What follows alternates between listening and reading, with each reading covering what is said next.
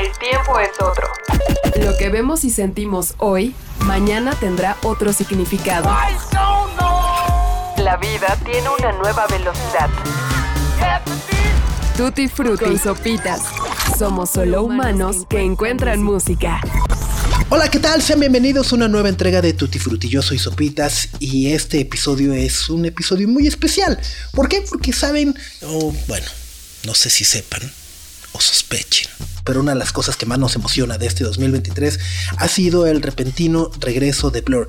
Esperado, sí, se rumoraba desde hace algunos meses, pero no se veía claro hasta hace unas cuantas semanas cuando de la nada anuncian un par de conciertos en Wembley, que han sido además los conciertos más grandes que han dado en toda su carrera, lo cual me parece una locura que 40 años después de haberse formado, que después de tantos discos, después de tantas rupturas y después de pensar que habían llegado a la cima de su carrera, regresen para hacer los conciertos más grandes de toda su historia.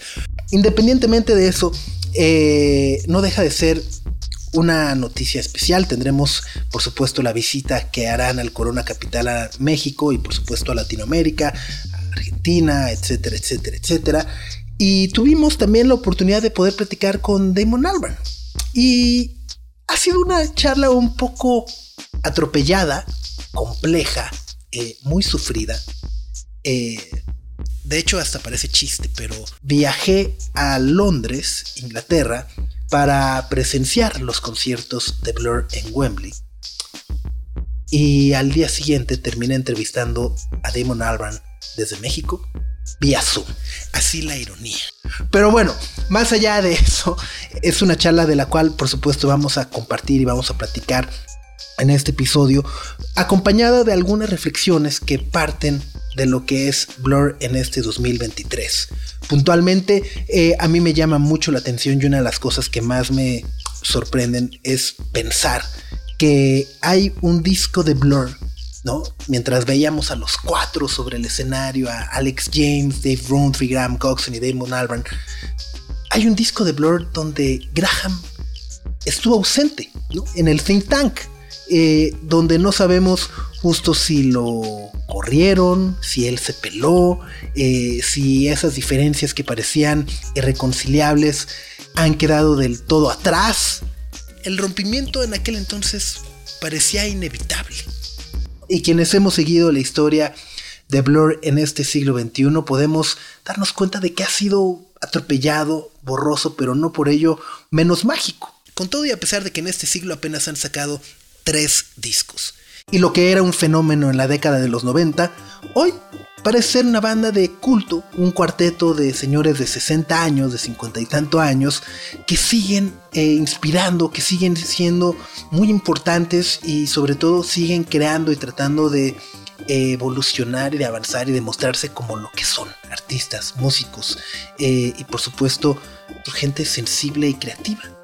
Pero bueno, para los que no conocen la historia de Blur, para los que conocen a Blur a través de Gorilas, créanme, hay miles de fans que conocen a Blur por Gorilas o que creen que Blur es el proyecto alterno del señor de Gorilas. Lo hay, no los juzguemos, no, digamos nada, porque eso únicamente, o sea, cuando dices, no sabe, conoce a Damon por Gorilas, lo único que queda evidenciado es nuestra edad, nuestra vejez, nuestro dolor de rodilla asiática y espalda. Entonces simplemente digamos, qué padre que pueden conocer a Blur a través de Gorilas. Pero bueno, para los que no conocen a Blur, podemos, a ver, resumen rápido. Un grupo de cuatro adolescentes que comenzó a finales de los 80 en Colchester, que fueron la sensación dorada en la época del Britpop en los 90 en el Reino Unido. La fama les llegó rapidísimo, ¿no? Tan rápido como su segundo sencillo con There's No Other Way en abril de 1991. Y a partir de ahí, pareciera que el famoso mantra de sexo, drogas y rock and roll sería cumplida literal y figuradamente por cada uno de sus integrantes. Su éxito fue repentino, fue muy feroz y por supuesto llegó el momento donde la vida pues llegó y cobró factura y para finales de los 90 principios de este siglo las grietas eran evidentes y el rompimiento inevitable.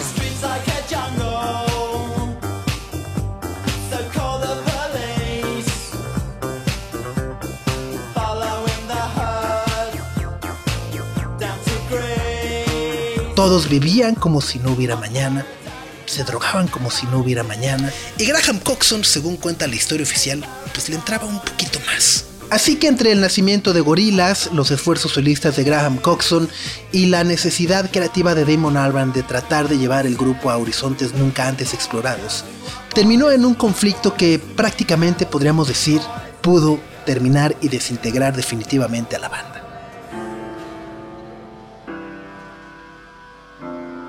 Ya lo decíamos, Imaginar en este 2023 que Think Tank, el séptimo álbum de estudio de Blur, ocurrió y sucedió a pesar de la ausencia de Graham Coxon es inimaginable.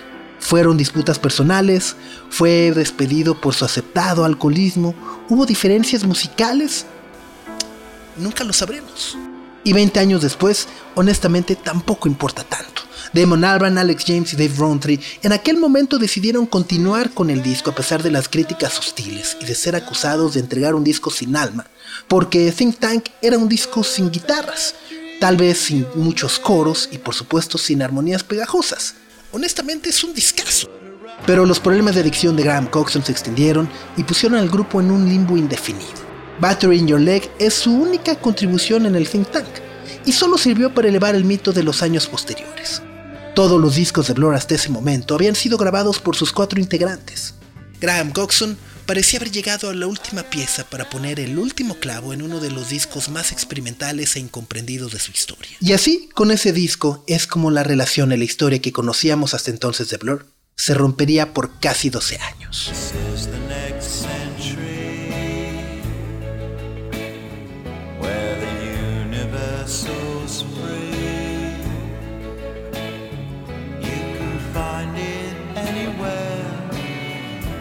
The future's been sold every night we're gone.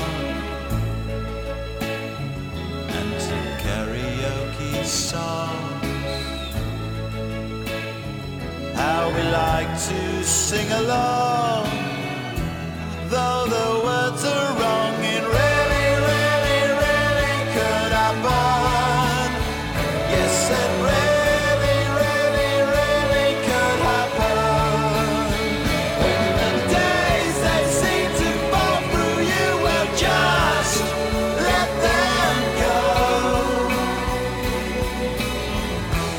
Esta semana en Tutti Frutti queremos compartir la atropellada charla que tuvimos hace unos días con Damon Albarn tras sus históricas presentaciones en el estadio de Wembley. Las más grandes de su historia, como lo decíamos, con más de 90.000 asistentes cada noche. Y por supuesto, también tenemos que hablar del nuevo álbum de Blur, The Ballad of Darren. Sean bienvenidos.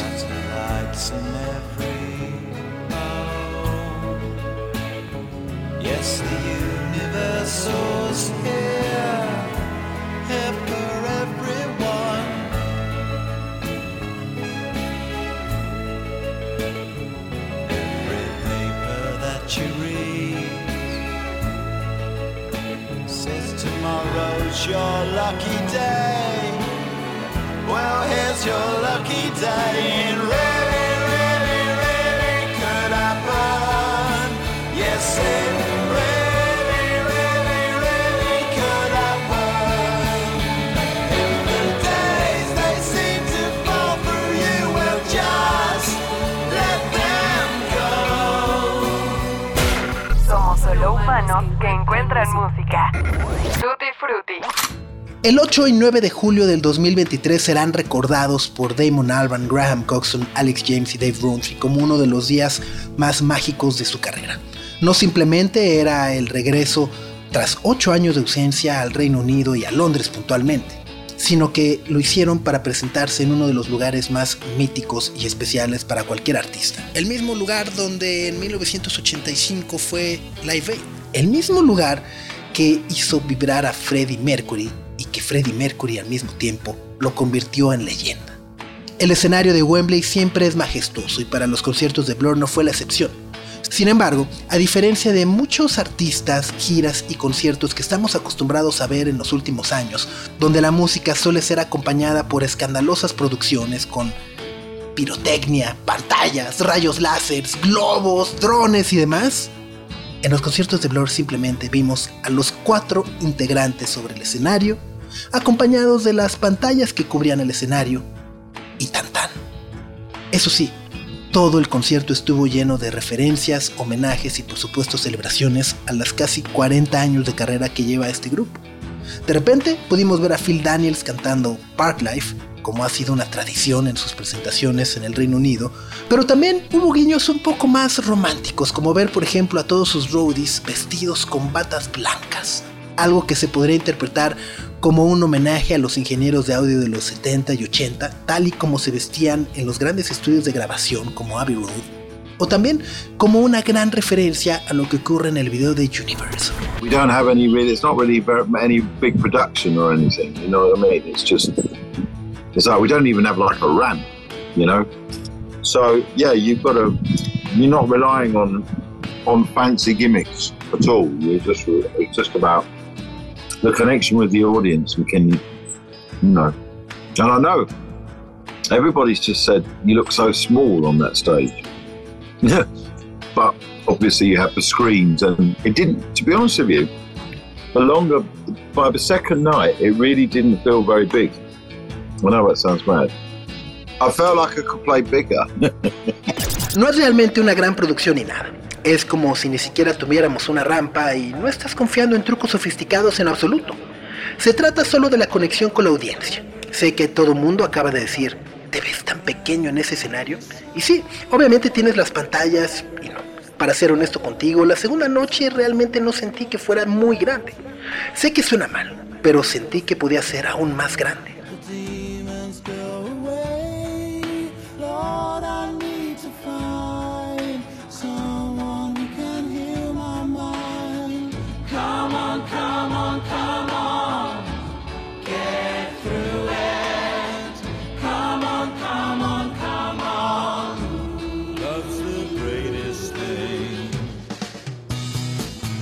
En 1995, el escritor y director británico Jonathan Glazer era uno de los personajes más solicitados en la industria del entretenimiento.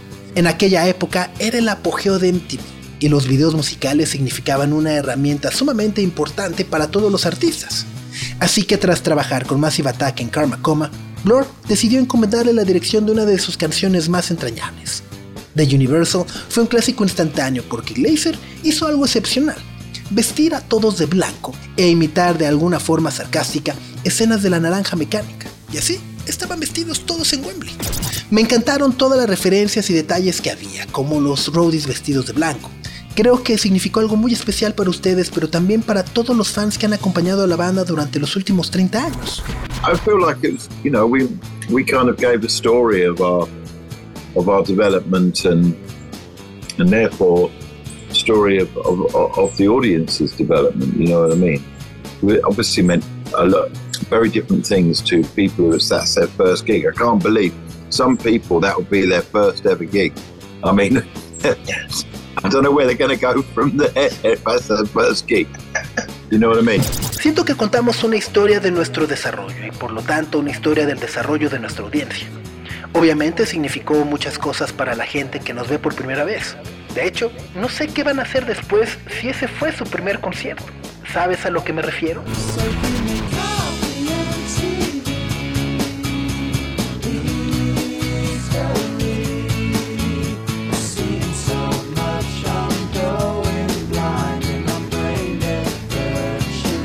Blur no se trata de la nostalgia, sino de seguir evolucionando y ver el presente. Tras la rehabilitación de Graham Coxon a finales de la primera década de este siglo, los integrantes de la banda comenzaron a sanar heridas y considerar la posibilidad de volver y hacer algo juntos. Para Damon no había ya impedimentos. Gorillaz era un proyecto consolidado, The Good, The Bad and The Queen un grupo de culto, y la serie Africa Express junto a la ópera Monkey Journey to the West resultaron todo un éxito. Graham, por su lado, había encontrado un éxito moderado con sus discos como solistas, mientras que Alex James forjó un nombre en la industria del queso británico. Dave Rowntree quiso entrar a la política y falló. Las condiciones estaban puestas. Después de no tocar juntos por más de nueve años desde el Royal Festival Hall del año 2000, Blur anunció su regreso para el 3 de julio del 2009. It would be impossible to do it as a kind of sort of exercise in nostalgia. That would be, it just wouldn't have the same atmosphere if we did it like that. En aquel entonces, las cosas no se veían bien para ellos como hoy las plantean. Aquellos conciertos en High Park fueron emblemáticos desde un aspecto emocional muy potente. Los amigos separados por las adicciones y muy probablemente por la inmadurez volvían a entenderse y a considerarse eso, amigos. Las posibilidades de componer y lanzar un nuevo disco, por supuesto desde la prensa eran un tema constante, pero dentro del grupo nunca existieron. ¿Por qué Damon habría de abandonar Gorillaz si estaba en franco ascenso?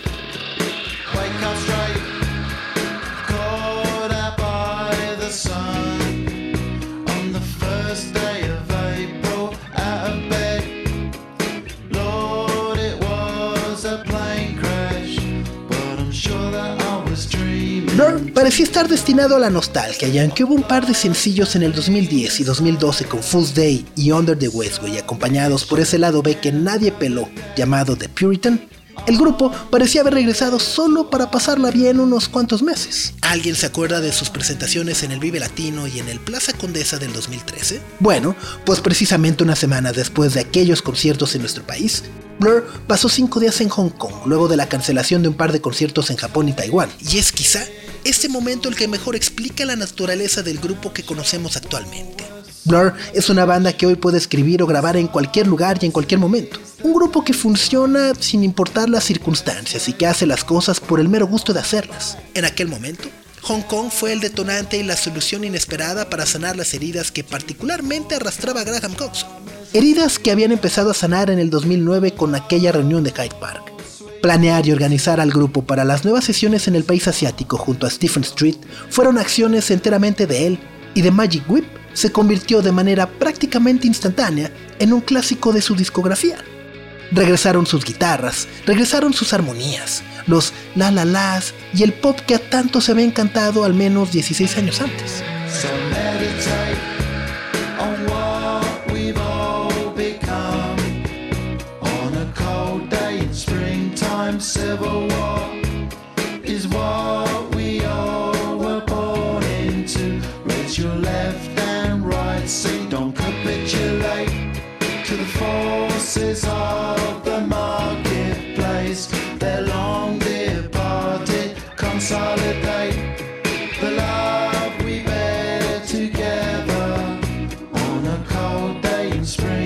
Entiendo que a estas alturas del año pasado no había planes de y quiero preguntarte cómo se desarrolló este nuevo proceso entre ustedes para grabar The Ballad of Darren. ¿Cómo fue que comenzó todo? I think, if I'm being honest, when I, I, I demoed the whole album in America when I was doing the Cruelers tour, and I, when I got played it to them all, I kind of really only wanted Graham to be in in the room to start the, the process, but but Alex and Dave uh, said they wanted to just hang out anyway, and sort of because they were there, I was like, oh, okay, well, let's all just play together, and obviously that was uh, the right the the right decision on their behalf, and I couldn't help but kind of react to that sincere desire to be part of the process, and kind of you know we kind of found ourselves again in a way which I, w- I would say really we haven't played or recorded for since well a good 30 years ago nearly no yeah yeah basically Para ser honestos, hice un demo del disco completo en Estados Unidos cuando estaba en gira con Gorillaz.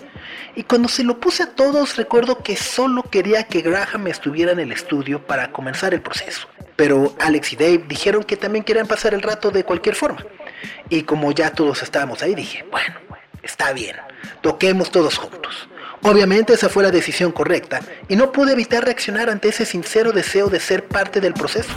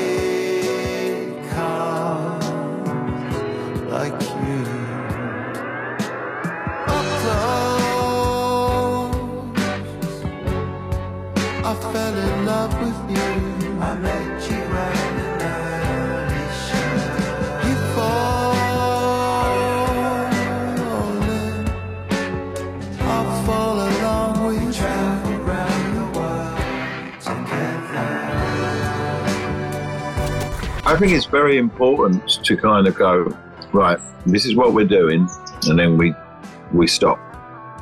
You know, I think it's really important to, uh, especially now. I mean, fuck, we it can't get better than that. So really, we should quit quit while we're ahead. Do you know what I mean? I feel, you know, I feel like in the autumn when we come to Mexico and and uh, and Argentina and all those other countries which we've kind of got that relationship with, that will, you know, that'll be another amazing moment. But after that, I think it's, yeah, I, I don't really know what else to do, really. And I'm cool with that. You know, I don't want to be doing it all the time. Firstly, it's very, um, I'm 55 and throwing myself around like that is, is I pay the price for it. You know, as the song says, I do pay the price for living at the limit on occasion. I can't do it very often, and I'd have to become such a sort of uh, obsessive health fanatic to do it all the time, and I don't really, you know, I want to live my life and enjoy myself. Creo que es muy importante hacerlo de la manera correcta, ¿verdad? Es decir, esto es lo que estamos haciendo y luego paramos. Es muy importante especialmente ahora. Vamos, no va a ser mejor que esto, así que deberíamos dejarlo mientras que estamos hasta arriba.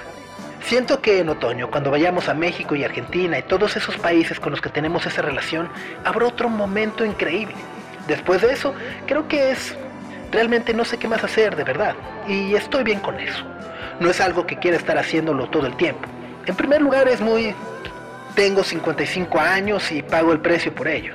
Como dice la canción, en ocasiones pago el precio de vivir al límite. No puedo hacerlo muy a menudo. Tendría que volverme un fanático de la salud tan obsesivo para hacerlo todo el tiempo y realmente no. Quiero vivir mi vida y divertirme.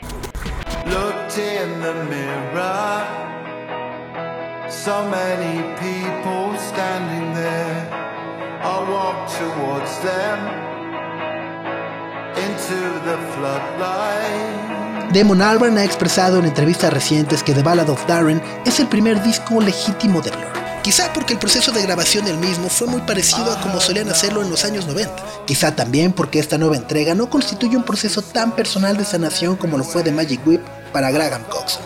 Ahora cada uno de estos hombres está en paz con el que tiene al lado.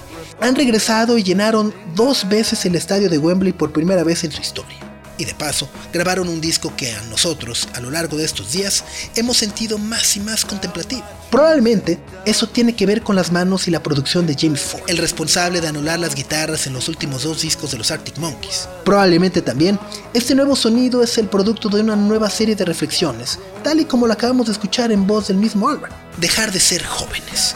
Damon en The Ballad of Darren parece pensar más en sus palabras antes de cantarlas.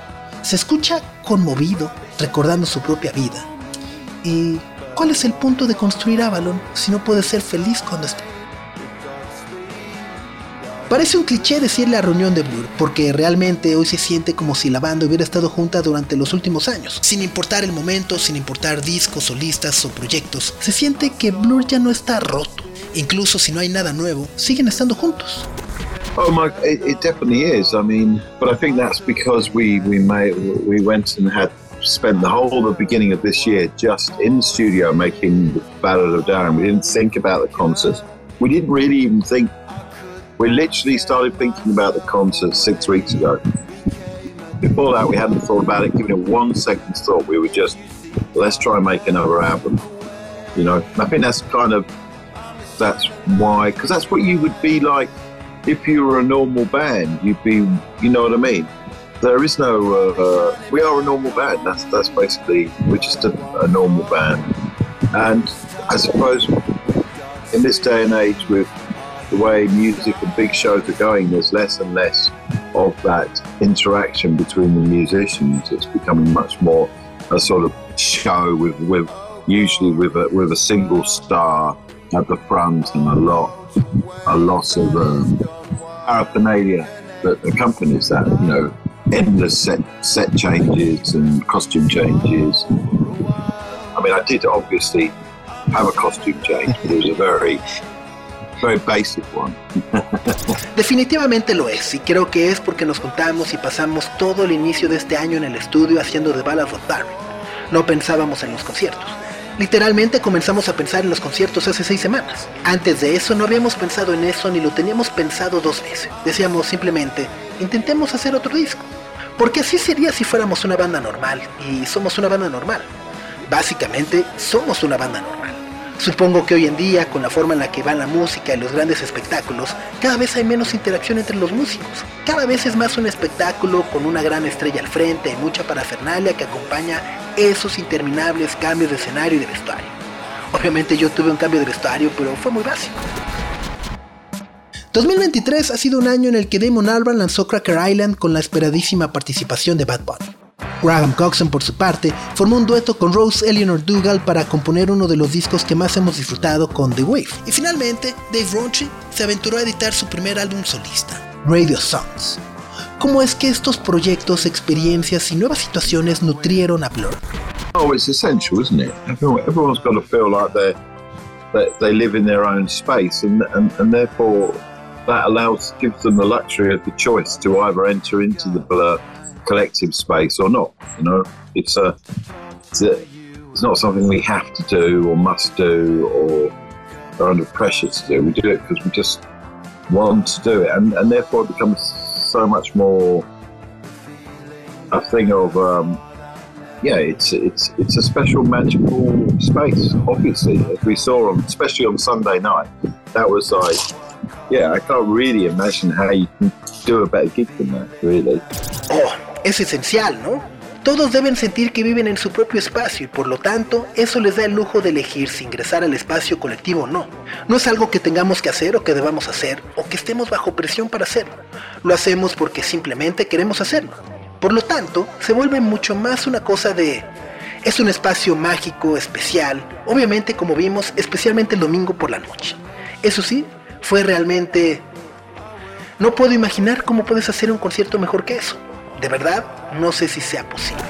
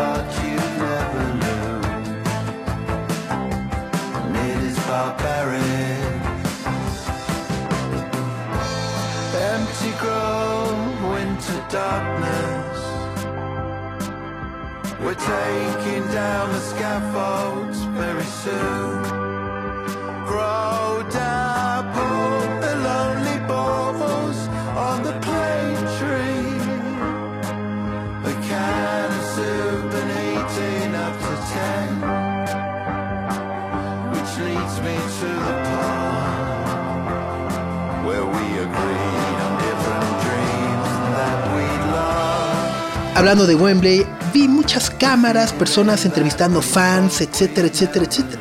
¿Están planeando hacer un documental sobre estos conciertos?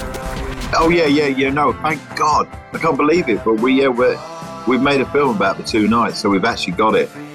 Yeah, so and with a lot of cameras, so hopefully, usually these things are not not quite as, you know, but on this occasion it was actually the right decision to have cameras around. They, you know, they definitely have captured something. That, El último álbum de Magic Whip estuvo inspirado en Corea del Norte. ¿Cuál dirías que es el espíritu de The Ballad of Darwin? ¿Dónde fue que encontraste ese espacio y sentimiento creativo para escribir estas nuevas canciones? it's an album of uh, the feelings that you carry when when sense I can share what I've been through with this way that it feels like it's a it's a feeling there are feelings on the record that I feel like everyone can relate to although they probably do come directly from my own experience, but I've always tried to make my songs work on multiple levels. So I feel like uh, feel like there's a universality universality about them that, that doesn't stop people from drawing things from them. But I mean, it's definitely an album. Uh, you know, there's there, there's a lot of sadness on the album, but there's there's also kind of sort of Es un álbum de los sentimientos que llevas cuando estás sensible y que puedo compartir lo que he pasado en este tiempo y lo que he atravesado. Hay sentimientos con los que siento que todos pueden identificarse, aunque probablemente provengan directamente de mi propia experiencia. Siempre he tratado de hacer que mis canciones funcionen en múltiples niveles. Siento que hay una universalidad en todos ellos que no impide que la gente dibuje cosas de ellos. Definitivamente es un álbum en el que, bueno, hay mucha tristeza en el álbum, pero también hay aceptación. Nos encontramos de nuevo en una forma en la que yo diría que realmente no hemos tocado ni grabado, bueno, desde hace casi 30 años básicamente. ¿Cómo conociste a Darren? ¿Recuerdas cuándo fue la primera vez que lo viste? I met him at a small venue back in 1990 called Dudley JB's, which is in the Midlands. And it was uh, memorable because it was the first time the whole audience got on the stage with us. And he was one of the people who got on the stage. And after the show, we were having a drink together. And uh, he's been kind of sort of, you know, in one way or another by the side of the band ever since. Darren isn't just a person; it's a state of mind. You know, it's. A, I think it's got it's got his name because it allows it to be about all of us if it's about him. You know. Lo conocí en un pequeño local en 1990 llamado Dudley G Base, que está en Midlands. Fue memorable porque fue la primera vez que todo el público se subió al escenario con nosotros. Él fue una de esas personas que se subió al escenario. Después del show terminamos echando tragos juntos y he estado de una u otra forma presente al lado de la banda desde entonces. Darren no es una persona, es un estado de ánimo. Y el disco lleva su nombre porque de alguna manera permite que se trate de todos nosotros si se trata de él.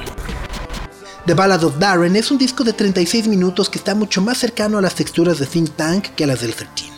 Nos atrevemos a afirmar que hay uniformidad, calma y orden. Las baladas elegantes invitan a la reflexión tal como lo hicieron hace 20 años Out of Time o Good Song. Solo que ahora, lo que se reflexiona no tiene que ver con la partida, ausencia o los excesos de un amigo, sino más bien con el amor y fama que ya no les importa.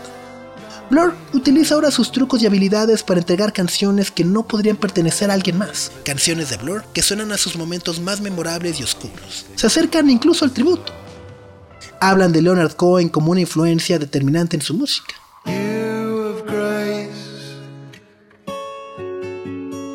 Many ghosts alive in my mind. Many paths I wish I'd taken. Many times I thought I'd break. Cousin kind, it seems to be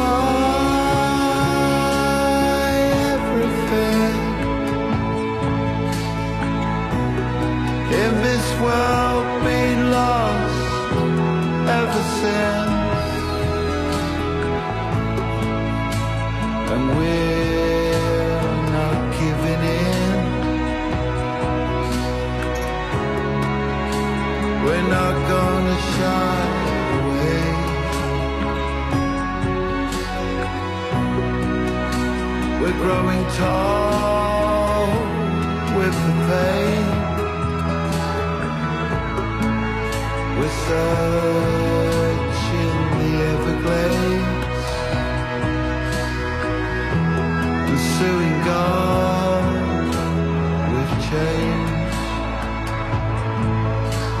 And furthermore, I think it's just too late. I wrote it in Montreal in a hotel room uh, on a dark day, in the sense that it was bad weather. Looking out the window, and there was a huge, great uh, mural of Leonard Cohen on the other other side of the other side of the street on a big building. So I spent the whole day just looking at Leonard Cohen, and um, I suppose I just sort of felt like, well, I'm going to write this song for you. I'm going to write this for you somehow, trying to tell you how I feel about, you know, your music has made has done for me over the years, uh, and just sort of get myself in in, in, in in a kind of Leonard Cohen state of mind, really. You know, and that's that's what came out that day.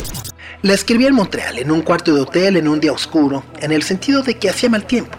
Mirando por la ventana, había un gran mural de Leonard Cohen al otro lado de la calle, en un gran edificio. Así que pasé todo el día mirando a Leonard Cohen. Supongo que me sentí como, voy a escribir esto para ti de alguna manera, te diré cómo me siento acerca de lo que tu música ha hecho por mí a lo largo de los años, y simplemente ponerme en un estado mental de Leonard Cohen. Y eso es lo que salió este día.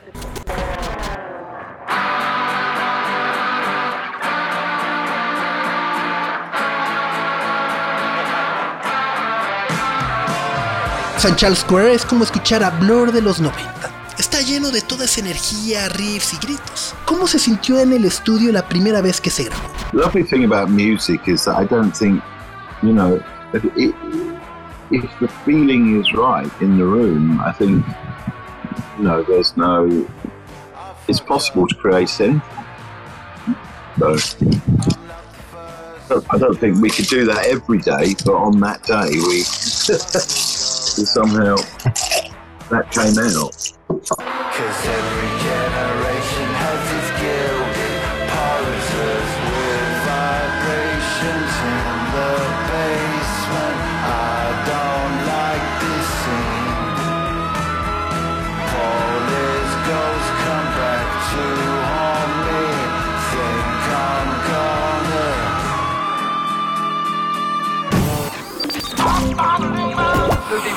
Con sopitas. Hace un año, cuando no teníamos idea de que Blur sacaría un nuevo álbum, tuvimos también la oportunidad de platicar con Alex James. Al escuchar St. Charles Square, como ya lo dijimos, regresamos un poco a la añoranza y a los recuerdos. Todos, absolutamente todos conocemos Song 2. Y en aquel momento hablamos con Alex James porque su álbum homónimo cumplía 25 años. Y por supuesto, llegamos a la joya de esta corona, Song 2. ¿Cuántas veces hemos escuchado esta canción en estaciones de rock, pop, bodas, bares, tugurios de muy mala muerte o fiestas que se salen de control? La pieza más conocida en la discografía de Blur comenzó siendo una parodia del grunge, pero de igual forma fue un ejercicio con el cual el grupo pudo probarse a sí mismo que podía ser punk auténtico con una distorsión y una línea melódica muy original. Quienes la han analizado obsesivamente han señalado que esta es una canción pop perfecta, no solo por el aspecto musical, sino también porque se alinea con lo que declara ser. Su numerología es exacta. Es la segunda canción del disco. Dura 2 minutos y 2 segundos y tiene exactamente dos versos y dos coros. Song 2 nunca llegó a la cima de las listas de popularidad en el Reino Unido. Y el número máximo que alcanzó en los rankings de popularidad en aquella época fue ni más ni menos que Sí, adivinar. El número 2. Okay, well, it's yeah, it's so. they- say in in music, like they say in any jobs, success is ninety percent about just turning up. You just turn up, and and and you kind of you, you're almost there. If you if you can say, but you can't do. If you don't turn up, you're never going to get there. And I remember I barely had any sleep like, like about an hour's sleep. I'd had a big night out, and I got to the studio, and I felt absolutely rotten.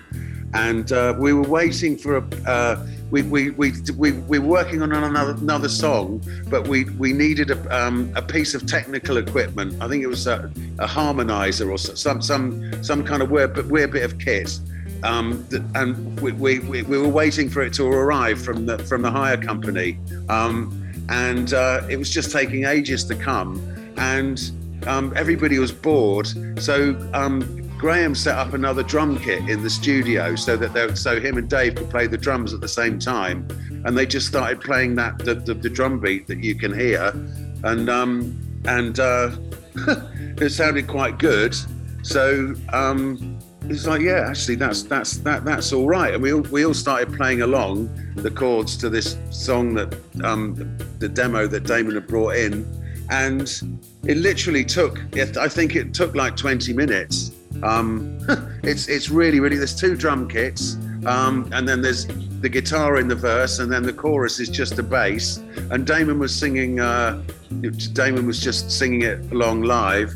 Um, and that was it. We did it in 20 minutes, and that was done. And then the piece of gear turned up. We were like, "Oh, brilliant, fantastic!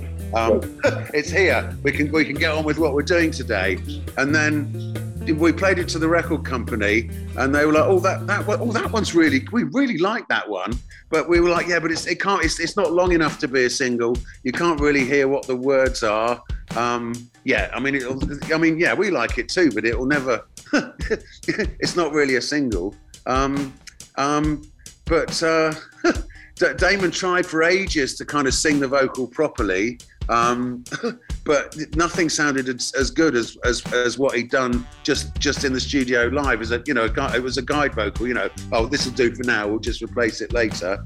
Um, so um, we got to the end of the record, and and every and and um, I, I, still don't think any of us thought it would ever be a single, but um, it was actually the American label that really liked it, and they picked up on it, and. Uh, I remember just after it came out um, in America, going to a um, to a party just after the Grammys, and there was like all the all the coolest people in the world were there um, at this party. It was like you know the sort of party you dream about.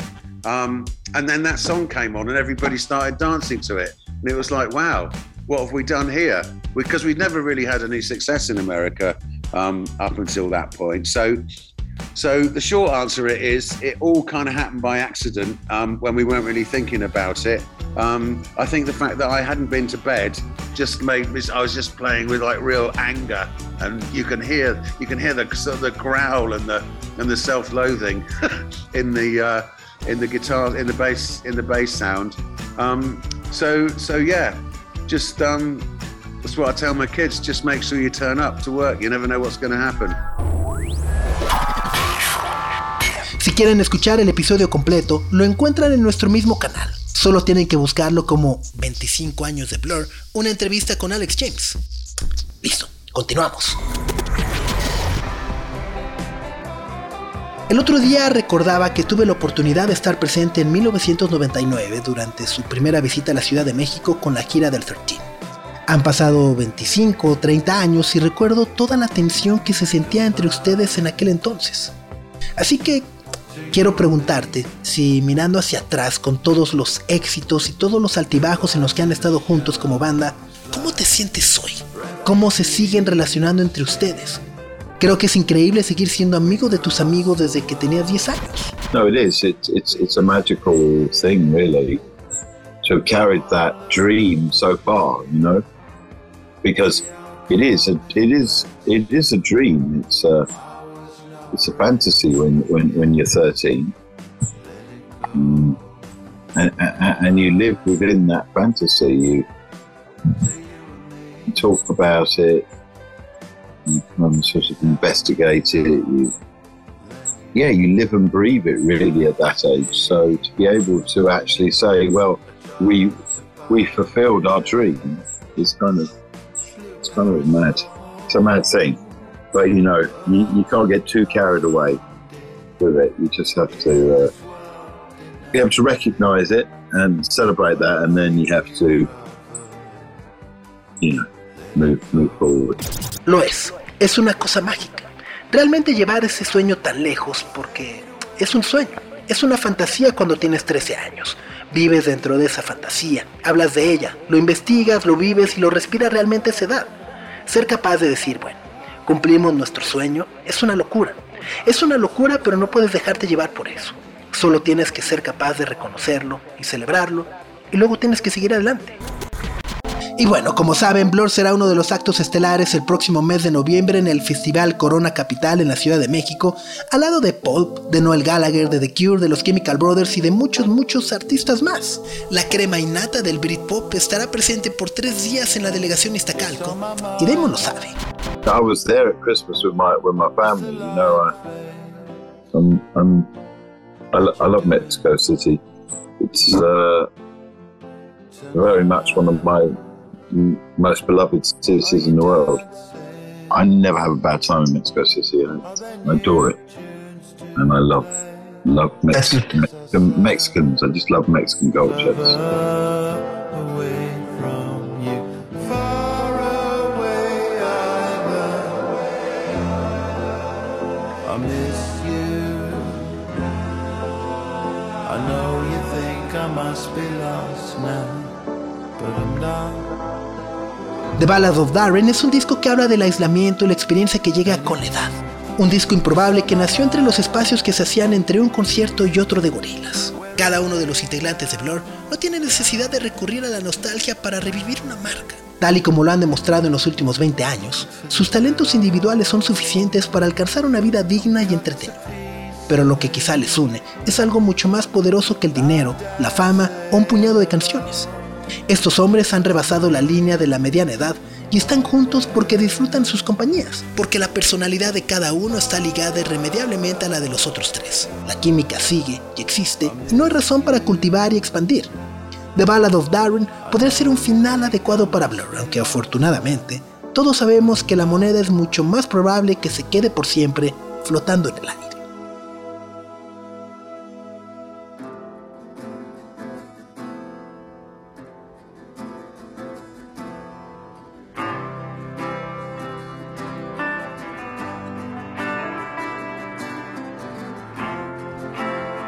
El diseño de audio estuvo a cargo de Carlos El Santo Domínguez y Ahmed Cosío. El guion fue de José Antonio Martínez con entrevistas realizadas por su servilleta y la de Alex James por Jesús González. Los esperamos la próxima semana con mucho más música y cuéntenos qué les pareció el nuevo álbum de Blur. Súbanle el volumen.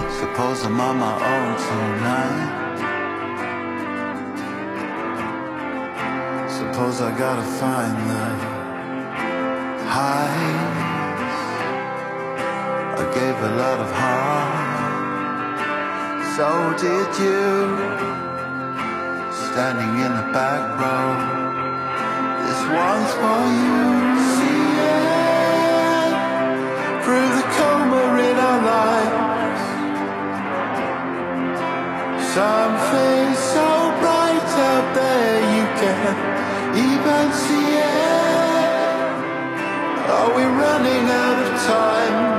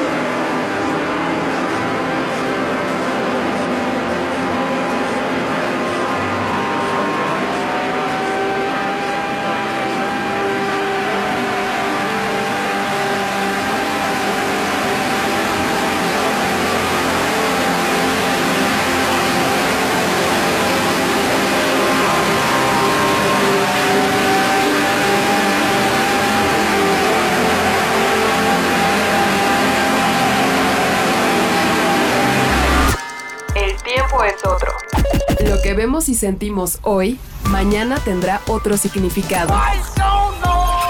La vida tiene una nueva velocidad. Tutti Frutti con sopitas. Somos solo humanos que encuentran música.